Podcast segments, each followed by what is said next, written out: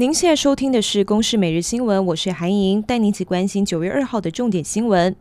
行政院跟外交部今天公布新版的护照封面样式，为了提高台湾的辨识度，新版的护照有三大重点：将英文的 Taiwan 放大，英文的国名 Republic of China 则缩小了字体，改以环绕国徽的方式呈现。外交部长吴钊燮强调，护照改版是为了避免被误认来自中国，预计明年一月发行。因为整体的变动不大，因此没有增加其他的额外成本，将会在现有的年度预算额度之内。总统蔡英文上周五宣布，将会进一步开放美猪牛来台。在野党就质疑这项举动是不是跟美方有所交换。蔡总统今天主持民进党中常会前，主动向媒体再次说明了开放美猪美牛的政策，并且在受访的时候强调：“我知道现在很流行交换说，但我要跟各位报告的是，事实上是没有所谓的交换说。”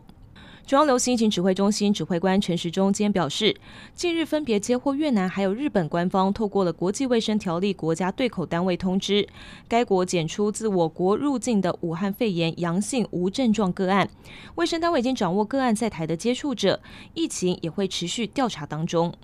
高雄日前爆出失联少女北上约会网友却遭到拘禁，引起社会高度讨论。儿童福利联盟主任李洪文表示，内政部警政署虽然已经从二零一六年底正式推出了安博警报，但是安博警报启动的条件过于严苛，上路至今都没有真正启动。对此，时代力量的立委王婉玉就认为，针对新兴的网络犯罪行为，相关对应的措施跟机制应该要与时俱进，才能够避免憾事一再发生。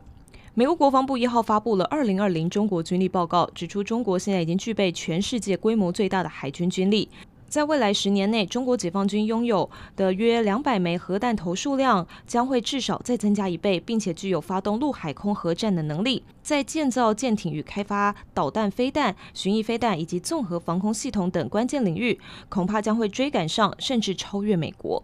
以上由公视新闻制作，谢谢您的收听。